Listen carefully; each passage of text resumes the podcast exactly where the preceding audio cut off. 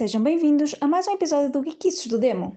Continuamos a conversa com a outra Mafalda sobre o fantástico assunto que é a fantasia e a ficção científica na literatura. Words à la carte, O meu reino da noite.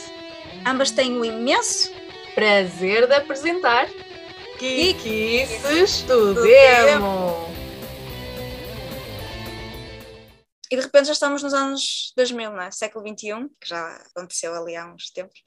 Já, já estamos no século XXI. Há, há 20 já há 21 anos que estamos no século XXI, portanto, calma lá.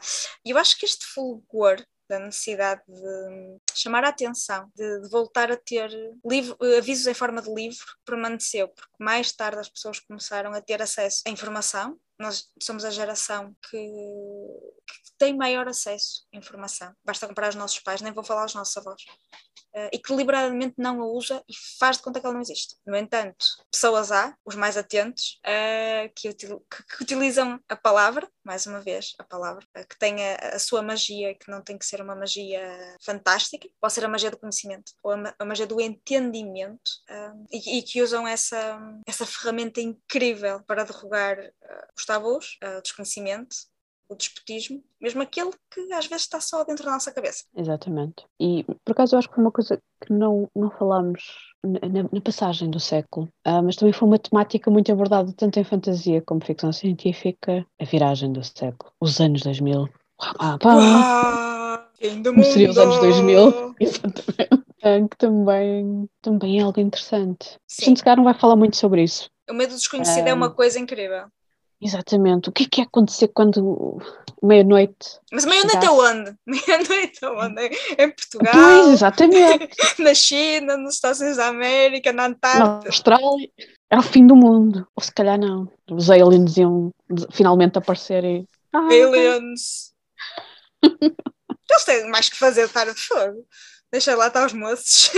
Mas é uma coisa interessante. Se calhar esteve mais presente na ficção científica. Não, mas na, na- na fantasia também deve ter estado. Eu acredito que sim. Acho que foi transversal. Eu acho que era uma temática tão importante na medida do. Nós não sabemos o que é que está para lá. Neste caso, não é do véu, nem, nem, nem uma, um possível além-vida, mas é um, é um marco efetivo, é um marco histórico. Anos 2000 e agora. E, e o que é que vem a seguir? Não temos carros voadores, lamento. Ah, não temos pranchas. Já vamos ter umas Estou pranchas. extremamente fixe. desiludida. Estou muito desiludida. Estava à espera de já estar, já estar a usar um carro voador e, e não, os carros ainda andam todos. eh, Burlaram-te, usaram as e- tuas legítimas exatamente. expectativas. Achava que ia ter assim qualquer coisa do género do, do Android, eh, Dream of Electric Sheep e não, Quer dizer, por um lado, ainda bem que não aconteceu. verdade, hum, hum, Algumas coisas sim. Exato. Também não, não sei se queria viver numa cidade como. Bom, detalhes. detalhes. mas, ma- mas efetivamente essas temáticas foram, foram pensadas, algumas chegaram mais tarde, porque nós, apesar de não estarmos já orgulhosamente só, estamos no fim do mundo da Europa. Ah, e, e as coisas ainda demoram bastante tempo cá chegar, as que chegam, efetivamente. Eh, Bem, quando não chegam eh, em português, Chegam de outra forma. quem, quem efetivamente gosta eh, acaba por procurá-las nas outras línguas, até se não. Sim, então, até se dá bem com outras línguas. Sim, sim, verdade, verdade. Isso é verdade. De um momento para o outro, ah, houve também outro fenómeno, eu acho, que foram os blockbusters. Uhum. Logo no início dos anos 2000, ah, com Harry Potter, com Lord of the Rings, ah, inicialmente mais matemática fantástica, pegarem em livros e adaptá-los, pipocaram por todo lado histórias com escolas de magia. Ah, algumas, algumas histórias de high fantasy foram, foram produzidas nessa altura, até por autores portugueses. Temos a Sandra Carvalho e, ah, e o Filipe Faria. Ah, aliás, o Filipe Faria já, já falou disso na Adagio Livre, precisamente que eh, proporcionou-se um momento que não mais haverá, pelo menos em princípio no nosso país, que foi um certo espaço para uma criação fantástica. Ah, neste Eu- eu momento é- que o paradigma é bastante diferente.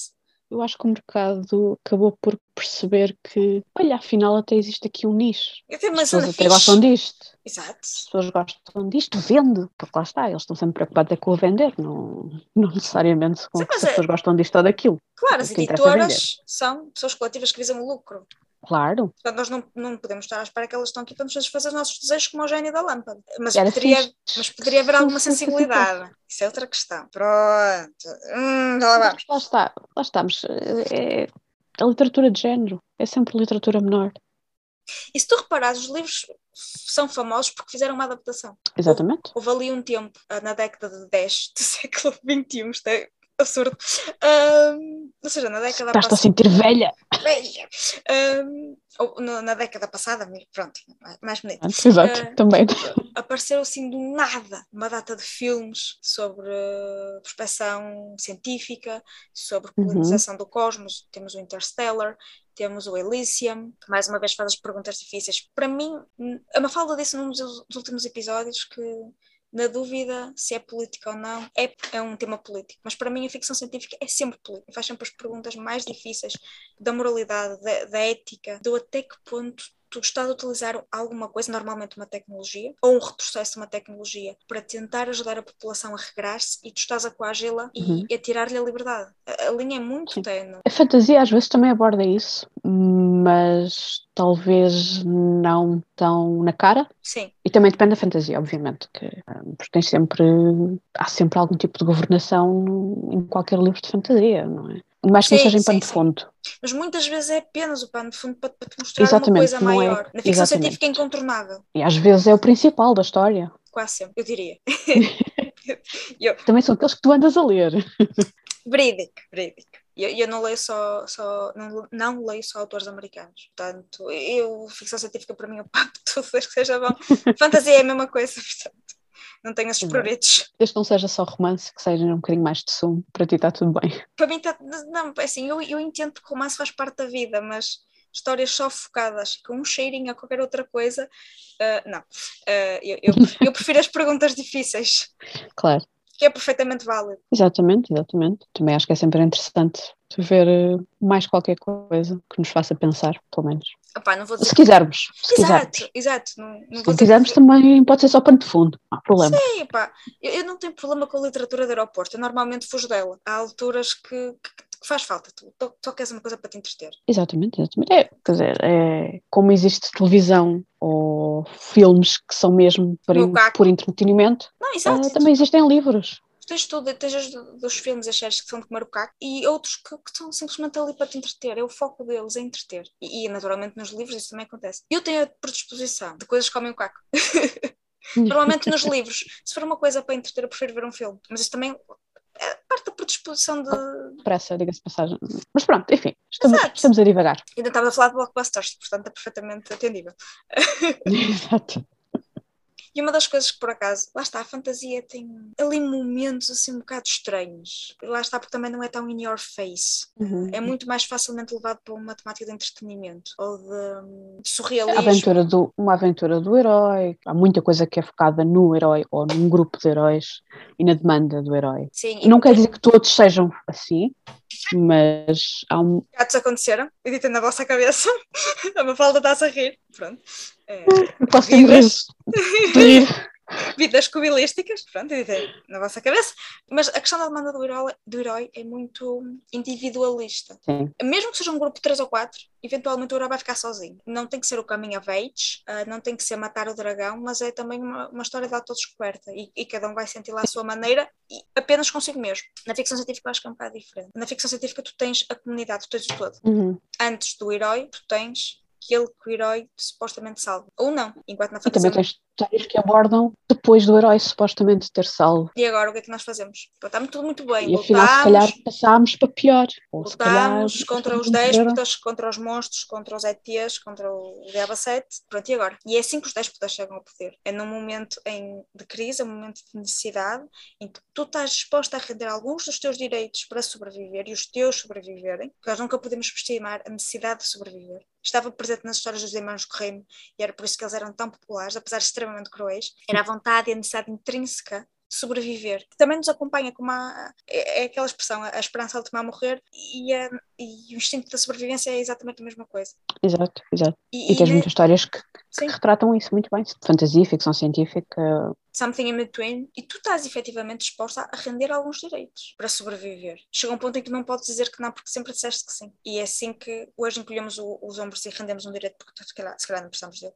Amanhã fazemos outra rendição, porque se calhar é mais uma coisa que nós temos luxo, é um luxo abrir a boca às vezes. E é assim que os direitos se perdem e é assim que os 10 pessoas sobem a poder e voltar para trás é muito difícil, é muito difícil. E há várias temáticas de ficção científica, as distopias. Sim. Estamos num momento Aliás, muito, muito perigoso, politicamente falando, na Europa. tudo, aquilo, tudo aquilo que se ganhou durante o século XIX e o século XX e que não é igual em todos os países, todos os direitos que nós, mulheres, por exemplo, temos, estão sempre a um pequeno passo de voltar tudo para trás. Nós somos as primeiras, Uma má escolha. nós somos as últimas a ganhar direitos e as primeiras a perdê-los. Exatamente. Se nós somarmos minorias, mais difícil será. Mais difícil será ganhar direitos e mais fácil será perdê-los. Exatamente. Somos os últimos da fila. Não só- Completamente. E não só isso, mesmo a questão, a questão ambiental, estava muito na voga nos anos 60.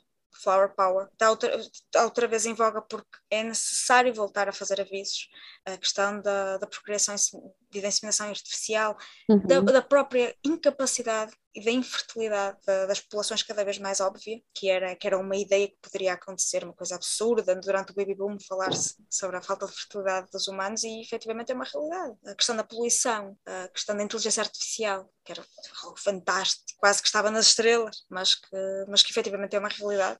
Mas é verdade que muitas dessas temáticas do, ambientais, por exemplo, já foram abordadas nos anos 60 e nos 70, 80 e, no entanto, continuam a ser relevantes. Continua a ser importante haver ficção sobre, seja ficção científica ou até mesmo alguma fantasia ou science fantasy, Que que, género tudo. que, que, abrange tudo e que a gente nem sabe muito bem onde é que começa e onde é que acaba, mas não interessa.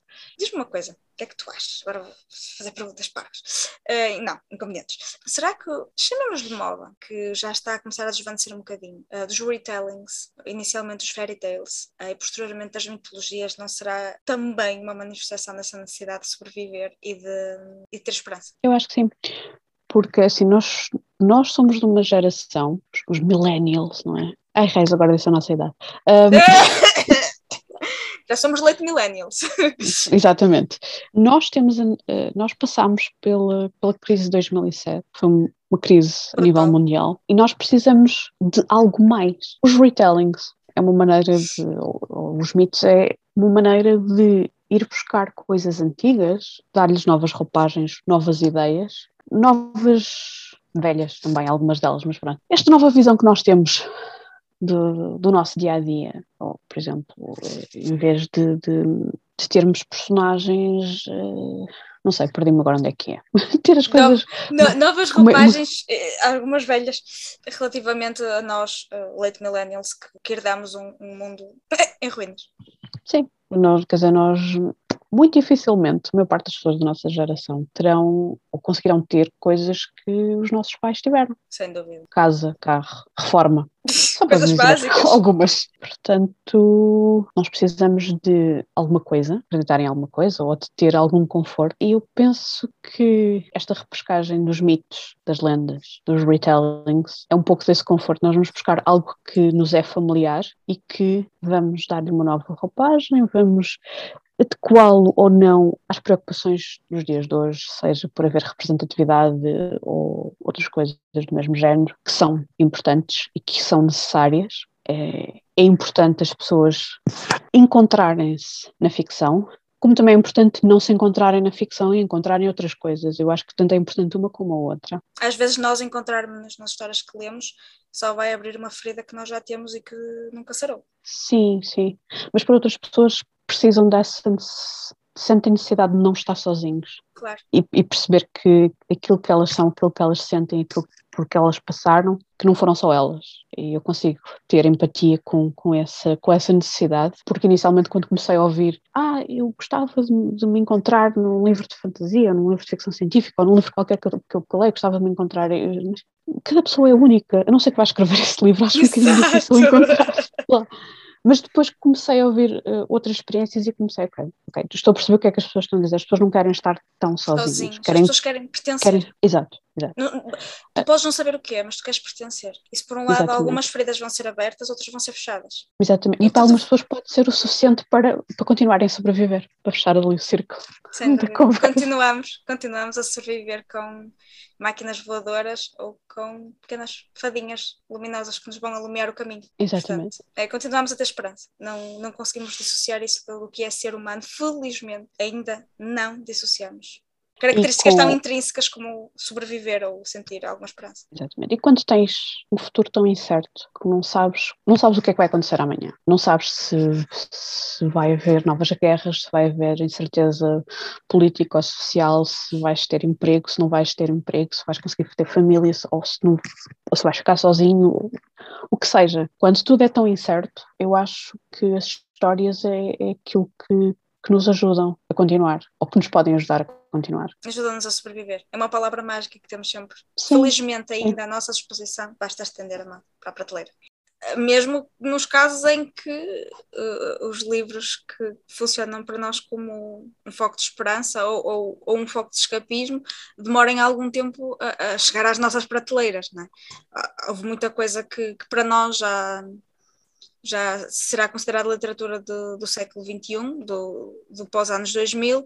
Isso não significa que não seja efetivamente bem anterior, mas que por razões tenha chegado a- às nossas mãos muito mais tarde. É que, é- que às vezes tem a ver com, não, não queria chamar limitações, mas as coisas estarem ou não estarem traduzidas acaba por ser uma limitação, independentemente das línguas que, que lermos. Sim, nós. Porque há sempre, não falamos, não lemos todas as línguas, Exato! Adoraríamos, mas não é o caso. dava jeito, mas eh, infelizmente não funciona assim. Talvez num livro de ficção científica qualquer pessoa possa chegar a abrir e perceber qualquer língua, até mesmo em fantasia, de certeza que há situações Sim, assim. sim, sim. mas eh, pronto, no dia a dia isso não é assim possível, portanto estamos sempre dependentes que o livro esteja traduzido no- em alguma língua que nós saibamos ler. Ou, ou mesmo até uma questão de informação, porque muitas vezes não é só a questão da, da língua que, que o livro existe ou que está no mercado, mas também tem muito a ver com, com a forma como a informação chega ou não até nós. Sim, sim, eu, por exemplo, com, quando estive a preparar eh, os vídeos com, com a Sofia de recomendações para Uhum. o Sci-Fi Challenge, eh, eu descobri uma quantidade eh, estonteante de livros eh, uma TBR para anos e anos de ficção científica eh, e autores que alguns nunca tinha ouvido falar, outros já conhecia de nome, mas não conhecia aquelas obras. Portanto, foi, foi de veras interessante. E o mesmo tem acontecido na preparação para, para estes episódios. Um, aliás, existem dois livros uh, que por acaso até já estão traduzidos em português. Só por acaso. E assim, assim toda a gente dizer que eu só leio inglês. Não, eu também, eu também quando os livros estão em português, eu às vezes também leio. Outras vezes vou ler em inglês na mesma, mas isso já são outros, outros 500. Mas é a opção que tu tens, tu tens a facilidade de ler mais que uma língua. Exato. Portanto, escolhes aquilo, enfim, que te apetece. Um, eu, por acaso, prefiro ler, prefiro ler em português, não significa que não leia outras línguas, porque, porque às vezes uh, o engenho assim o, assim, o, assim o obriga e às vezes Sim, simplesmente vezes- quero experimentar, mas eu gosto genuinamente de ler em português. Nem sempre acontece, por variadíssimas razões. Às vezes não existe, às vezes não é tão fácil arranjar os livros quanto isso, mesmo que eles já tenham sido traduzidos alguma Uhum, vez para sim. português. Há muitos livros que estão, que estão perdidos no, no buraco de não reedição. Tenho a dizer, no entanto, que eu tenho os 14 livros de Battlestar Galactica editados em português. Pronto. Consegui uh, essa proeza.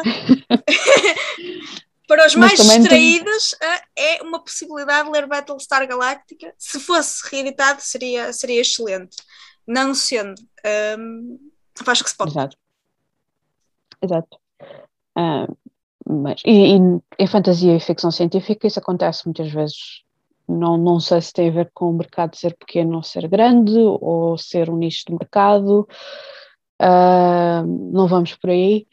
Ah, infelizmente há muita coisa que não é reeditada e vamos, vamos às vezes descobrir livros de qualidade e livros que, for- que são referências são clássicos de ficção científica e de fantasia e que neste momento estão, estão perdidos. Não existem em formato digital, estou a falar em português, obviamente. Mas também acontece com livros uh, noutras línguas, por exemplo, porque ainda no outro dia estava à procura de um livro, uh, aquele livro de- que, que, eu, tenho mal impresso em português, Sim, o, Eu estava o procura- Mikhail, qualquer coisa. exatamente, dos irmãos uh, Strugatsky. Exato, Uh, sim, sim, sim. e eu estava à procura do livro em inglês. Aquele livro não existe em e-book em inglês, existe toda a série menos aquele. Portanto, correu muito bem. Mesmo que eu quisesse comprar o livro em inglês, uh, não. Portanto, mas eu sei que ele existe no Covil, portanto. Uh, Era o que eu tinha a dizer. portanto, aqui sem erros de impressão. Pois já, já tiveste a ver. Enquanto necessário. Só uma questão de eu... Exatamente. Uh, mas os livros que eu queria falar eram é um, um mercado que até há pouco tempo não havia muitas coisas traduzidas. Eu vou falar mais uh, em ficção científica, porque os dois livros que eu tenho como uhum. referência são, são livros de ficção científica, mas eu penso que até mesmo a nível de fantasia se pode, se pode dizer o mesmo. Está ligado ao, ao mercado asiático. Um, talvez aquilo que chegue mais cá seja e quando estou a falar cá, não estou a falar em Portugal, estou a falar ao, ao mundo, mundo, ocidental, seja mais uh, mangás, por exemplo, existe Sim. uma febre de mangás muito grande, uh, e eu acho fantástico isso. Um, mas, por exemplo, obras de fantasia e ficção científica não é muito normal serem traduzidas, tanto do chinês como do, do japonês. Vou-me focar nestes, porque são dos dois países com maior representatividade. Sim, sim. Seria mais fácil haver alguma coisa traduzida. Eu penso que os dois livros que eu, que eu queria falar, era, acho que são ambos os de chineses. Sim, sim, sim. Acho que são um, os que estou a pensar são nomes de autores chineses. Pronto, um deles é um autor que praticamente já vive uh, nos Estados Unidos, portanto não sei se ele chegou, nasceu na China ou se é descendente de chineses, uhum. uh, mas o outro, pelo menos durante uma parte da vida, ainda fez tudo na China. Agora não sei se continua por lá. Espero que não! Exato. Mas o que é muito interessante é que a China tem a ficção científica que vai desde o início do século XX. É uma altura em que tem, obviamente, que houve coisas que foram inspiradas pelo, pelo Jules Verne, uhum. os primeiros livros, uh, e é mesmo do início de 1900 e troca o passo, mesmo no, nos inícios do... Mas obviamente que durante a Revolução, a Revolução Cultural Chinesa uh, deixou de ser produzido ficção científica porque... É uma chatice! Pronto, não fazia parte daquele mas uh, mais recentemente tem havido vários livros e um deles que eu tenho achado que em 2000 já, nos anos 2000 que troca passo, é que finalmente é que chegou ao mercado uhum. ocidental, é os livros do Liu Cixin, eu não sei dizer o nome do senhor, mas uh, Pode ser que, ela, que, que, que, vocês deixem escrito no, na descrição. É, ou... nós, nós, nós, eh, quer dizer, é mais vale. É, é, é, é melhor. É melhor, é melhor. É mais seguro. Exatamente. uh, é uma trilogia que, que, tem recebido vários prémios uh, e que parece ser muito interessante. O primeiro livro chama-se O Problema dos Três Corpos. Uh, está publicado em português. Eu, eu, só retirei uma pequena frase da descrição do, do, do, livro, que é o pano de fundo inicial é a Revolução, Industrial, a Revolução Cultural Chinesa e uma cientista de uma base militar secreta envia sinais para o espaço, tentando estabelecer contacto com os extraterrestres. E consegue estabelecer contacto com os extraterrestres. O resto eu não sei, porque obviamente ainda não li a trilogia. mas por ser extremamente interessante. Eu sei que uh, eu sei mais duas ou três coisas sobre, sobre a trilogia que eu não sei se serão spoiler ou, ou não, mas vai haver todo uma portanto que está ligado também com a Revolução Cultural Chinesa, uhum. portanto uma crítica à governação dessa altura e todo o, o contacto com os extraterrestres e subjacente. Não consigo dizer a palavra. Subjacente. Não, não, não, não, não. Tem a ver com, com poder, controle de poder, eh, subjugação. Isso. É, palavras que não consigo dizer. Fantástico. Isto é assim, filho, da vossa cabeça, sabem que na vida real não há edição para as coisas. Exatamente. Portanto, parece-me ser um livro muito, muito interessante. E depois o, o outro livro é o Exalação, do Ted Chiang, uhum. que é um livro de contos. E existem outros Uh, aliás, o Ted Chiang até participa em várias antologias de autores asiáticos, uh, mas essas antologias só existem em inglês, por enquanto. Uh, mas o facto de já existirem estes dois livros no mercado português acho que é extremamente interessante. Não sei se são os primeiros de ficção científica a chegar cá, mas o facto de terem ganho prémios é, foi uma maneira de fazer com que eles fossem traduzidos e que chegassem cá. E só isso eu acho que já é, já é algo interessante. Sem dúvida. Uh, muitas vezes não são os prémios que, que ditam uh, a qualidade ou a aceitação do público, porque uma, às vezes não é uma claro. questão de qualidade, tem a ver com aquilo que o grupo procura ler e conhecer. Uh, E por acaso também tenho notado que há alguns livros de, de fantasia de autores asiáticos, para além do, de todo o imaginário que o mangá e o anime encerra, que têm chegado um, ao conhecimento, como o The Poppy War, há um que também tem, é, acho que é Princess of Lanterns, ou, Uhum. que será um género de um retelling da, da Branca de Neve, mas na perspectiva da rainha, Uhum. que também penso que terá que ver com, com algum, alguma, algum mito, alguma lenda asiáticos. Ou seja, nós conseguimos ver que, por um lado, as coisas tardam, mas chegam porque elas efetivamente existem. Um, e, e é super interessante nós no mundo ocidental, que não conhecemos nada das culturas asiáticas, conseguirmos ler obras que, que não são históricas ou de ficção histórica, mas que nos conseguem dar um bocadinho daquilo que é a cultura de, de outros povos e que enlaçam com as crenças, com os mitos, com as necessidades e as esperanças dos povos que são transcendentes em várias culturas e em várias eras do, do nosso mundo.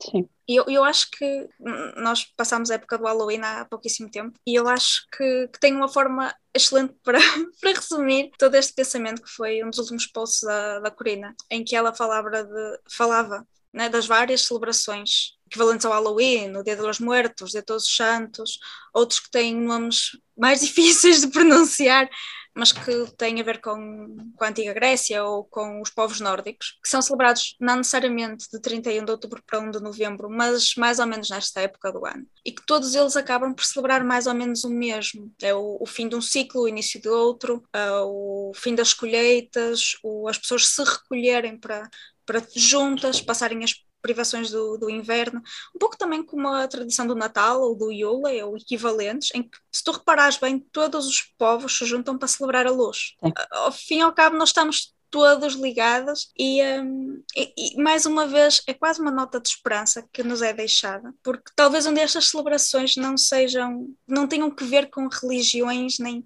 nem com crenças em criaturas vá digamos sobrenaturais mas que nós estamos todos juntos. É, é, um, é uma nota de esperança e de união que ao fim e ao cabo nós somos todos descendentes dos, um, dos espécimes ancestrais que conseguiram sobreviver à, à, evolução e à seleção natural. Nós estamos efetivamente todos interligados uh, e todos nós olhamos o céu, não somos filhos de deuses menores. Se nós não nos esquecermos que nós somos uma espécie, una, e que olhamos todos o céu, se calhar voltamos a essa nota de esperança, que às vezes lá está, basta estender a mão para a prateleira para, para conseguir tocar. Não percam o próximo episódio de Kikices do Nemo!